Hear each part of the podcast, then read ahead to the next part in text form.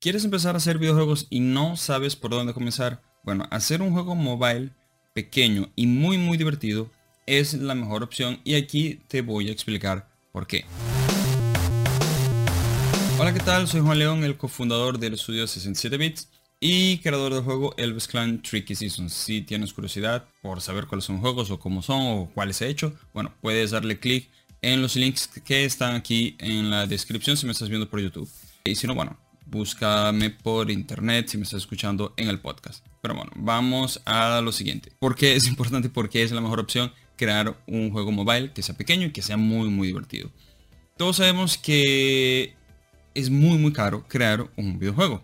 Se necesita un equipo con mucha experiencia, se necesitan meses o años para tener algo bastante jugable, bastante sólido y bastante divertido. Después de todo ese proceso, llega dependiendo de la fase, puede ser fase alfa, fase gold, fase gold, dependiendo de la etapa en la que de desarrollo, viene la etapa de marketing, es decir, tienes que invertir un montón de dinero o recursos o muchísimo tiempo para ese videojuego, incluso antes de recibir algún centavito de todo ese trabajo que has hecho. Ese proceso, que es el más común de todos, es lo que hace que sea casi imposible para los estudios indies o los, nuevos, estudios que están queriendo hacer videojuegos puedan entrar al mercado.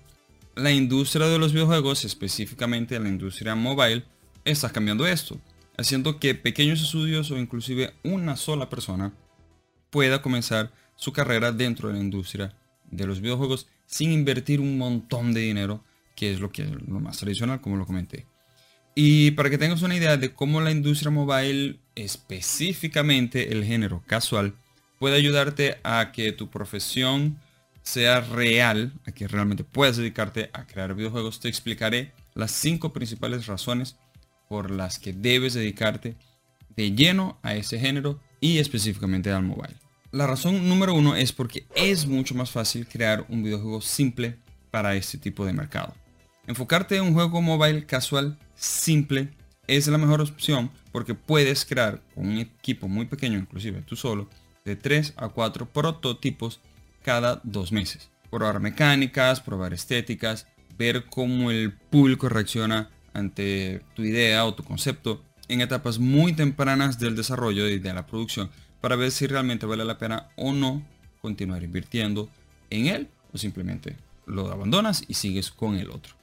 Ese género permite enfocarte en un estilo minimalista, pudiendo cerrar ciclos de desarrollo muy muy rápido, en apenas días, en lugar de meses o años, como suelen hacerlo las grandes producciones o medias producciones y que no tienen garantía de nada.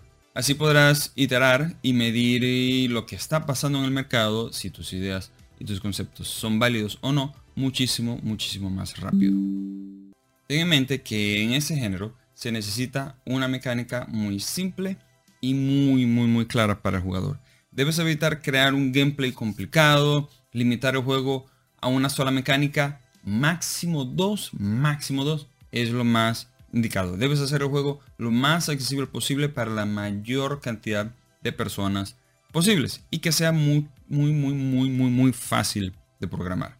Eh, ejemplo de algunas mecánicas puede ser eh, la mecánica Rise and Fall o Tap Timing, Stacking o Merging, Pushing, que es simplemente empujar cosas o juegos de puzzles. Por ejemplo, el juego Army Commander, que debe estar aquí alguna imagen si me estás viendo por YouTube, puedes ver que usa la mecánica de merging junto con la mecánica de stacking. Es decir, solo comenté algunas de estas mecánicas, pero puedes fusionarlas para crear una mecánica única y diferente. Comenta algunas, pero puedes realmente fusionar cualquier otro tipo.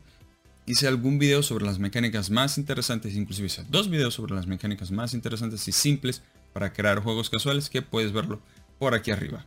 Ok, vamos a la segunda razón. Que esos juegos son muy muy rentables con muy poco presupuesto. Enfocarte en la mecánica simple, como ya te dije, que en esas iteraciones sean muchísimo más rápidas el dinero es prácticamente una situación o un problema que es bastante difícil cuando todos estamos comenzando en esa carrera o eh, a crear tu propio estudio de videojuegos. Si haces esto de manera muy simple y estas iteraciones muy rápidas vas a amenizar muchísimo este problema. Y otra cosa que es muy importante también es en la parte de las campañas de publicidad, que en el caso de el, género mobile como tal, el género o la industria mobile y el género del casual, no se necesitan exorbitantes cantidades de dinero para realmente saber si tu propuesta es buena o no. Las redes sociales como Facebook, Instagram, TikTok no solo son herramientas perfectas para publicar la publicidad de tu juego, sino que también ellos te pasan los datos que tú realmente necesitas para ver si vas a continuar con el proyecto o simplemente ya te pasas a otro nuevo proyecto, a otra nueva idea. Otra cosa es que cada vez es más fácil hacer el marketing online con las plataformas o con los videojuegos. La fuente principal de ingresos de los videojuegos mobile es la publicidad y cada vez es mucho más fácil implementarlo con herramientas nativas este tipo de publicidad dentro de los teléfonos, perdón, dentro de tus juegos. Algo que es muy importante es que para los juegos casuales los videos o, de publicidad o llamado creativos o creatives como se le dice en la industria son muchísimo más fáciles de producir que juegos de otro género juegos indies o juegos eh, triple A o triple indies o en fin cuando entre más presupuesto tengas más presupuesto y más dinero debes inyectarle a la calidad de tus videos eso porque lo estoy comparando con el género casual y otros tipos de género. En los videos o en los creatives de los juegos casuales, a veces ni siquiera tienen sonido o no tienen música o inclusive pueden que ni siquiera tengan textos, simplemente es videos de tu juego. Parece fácil, pero eso también es casi que otra ciencia. Entonces, si quieres que haga un video dando consejos de cómo puedes hacer un video, un creative, para que puedas hacer publicidad de tu juego casual, bueno, entonces déjame aquí abajo en los comentarios si quieres, si no quieres, o, bueno, o de qué tú quieres que yo hable en un próximo video. La tercera razón es que puedes hacer un juego free to play o F2P o bueno o gratis, ¿no? Eh, gratis para jugar. Que básicamente eh, esto aumenta las probabilidades de que puedas conseguir mucho, muchos más jugadores. Quiere decir que no hay una barrera que impida a los posibles jugadores que jueguen tu juego. El desafío es llamar la atención de ellos, que abran el App Store y que se descarguen tu juego. Esto es muy importante porque entre más jugadores tengas, más datos tú vas a tener. Al ser gratis, como comenté, tienen la posibilidad de que lo jueguen muchas más personas. Ellos van a tener la experiencia de probar tu juego, de jugar tu juego. Inclusive podrían dejarte comentarios de cómo puedes mejorar tu juego. Y tú vas a tener los datos.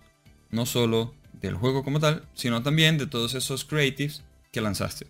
Verás cómo el jugador se comporta, verás que le gusta, que no, cuando deja de jugar, cuando le da, en qué momento le da clic para descargar su juego cuando ve la publicidad e inclusive cuáles tipo de juegos evita. Entonces todo esto es muy importante. El hecho de que el juego sea gratuito o free to play no quiere decir que no vas a tener ingresos. La mayoría de estos juegos, el dinero viene de su publicidad, por, o sea, por los anuncios dentro del juego. Hice un video por aquí donde explico, por aquí o por aquí te va a aparecer, donde explico qué tipo de publicidad, cómo puedes hacerlas y cómo es el dinero que obtienes a través de este tipo de publicidad. Entonces dale por aquí y te va a llevar para ese video. Otra manera en que los videojuegos casuales o videojuegos mobile te dan dinero es a través del modelo premium. O sea, das la opción al jugador de que pague para no tener publicidad y le das la opción al jugador para que ellos puedan pagar una especie de mensualidad. Es algo así como un servicio para apoyarte a que tú puedas crear más contenido para el juego y ellos van a recibir más contenido por el dinero que ellos están pagando. Otra que cada vez veo menos, pero sí es usada aún por grandes empresas que hacen juegos casuales, es la promoción cruzada. Es decir, estas empresas podrían pagarte a ti para que tú en tu juego hagas publicidad sobre los juegos de ellos. Inclusive al contrario, tú puedes pagarles a ellos porque tienen muchísimas más visitas, porque sus juegos son mucho más descargados, para que sus jugadores vayan a tu juego.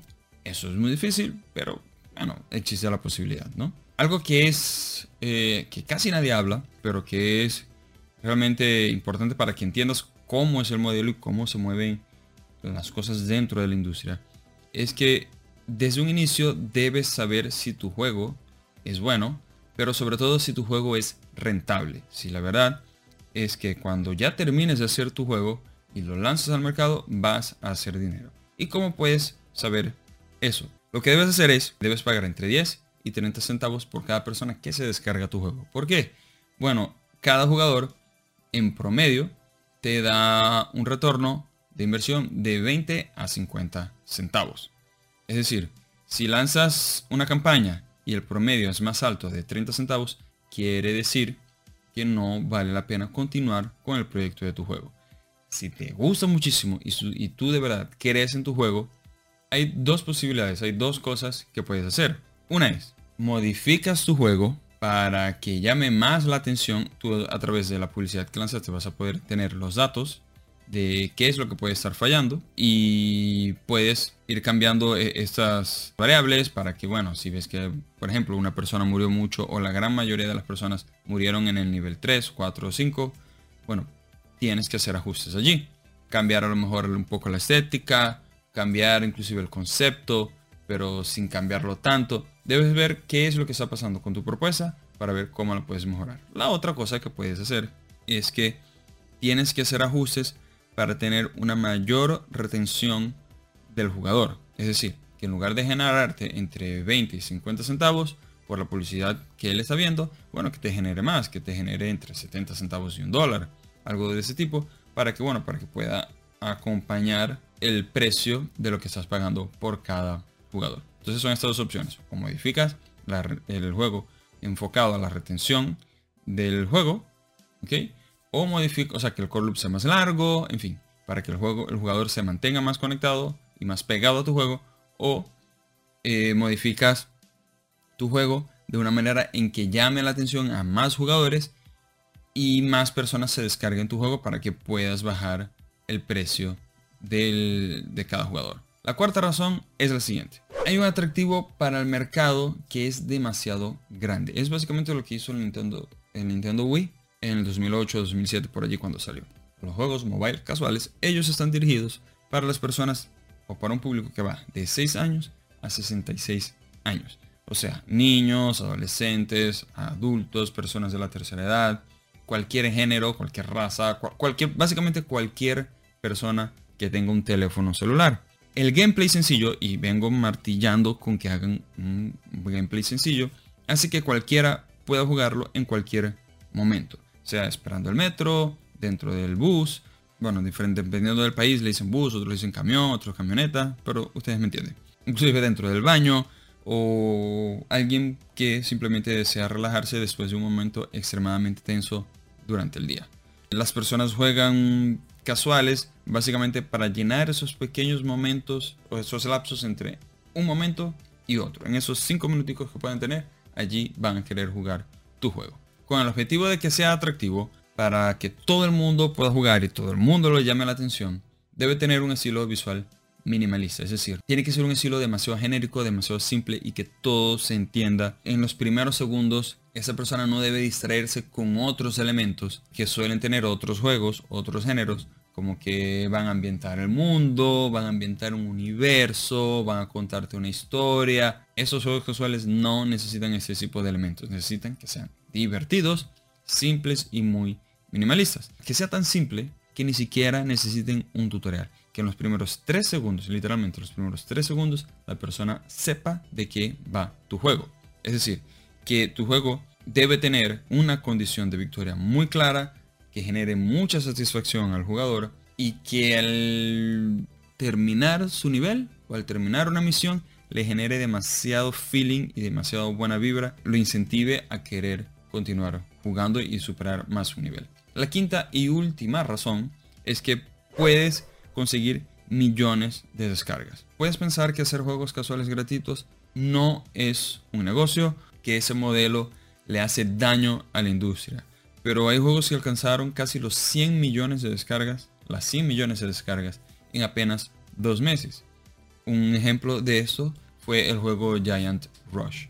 Los juegos casuales están constantemente en el top, en el top 10 o en el top 100 o en el top 20, cualquiera de los top constantemente ellos están allí, inclusive superando a veces a aplicaciones como Facebook, Instagram, TikTok y otras que casi que todo el mundo tiene, ¿no?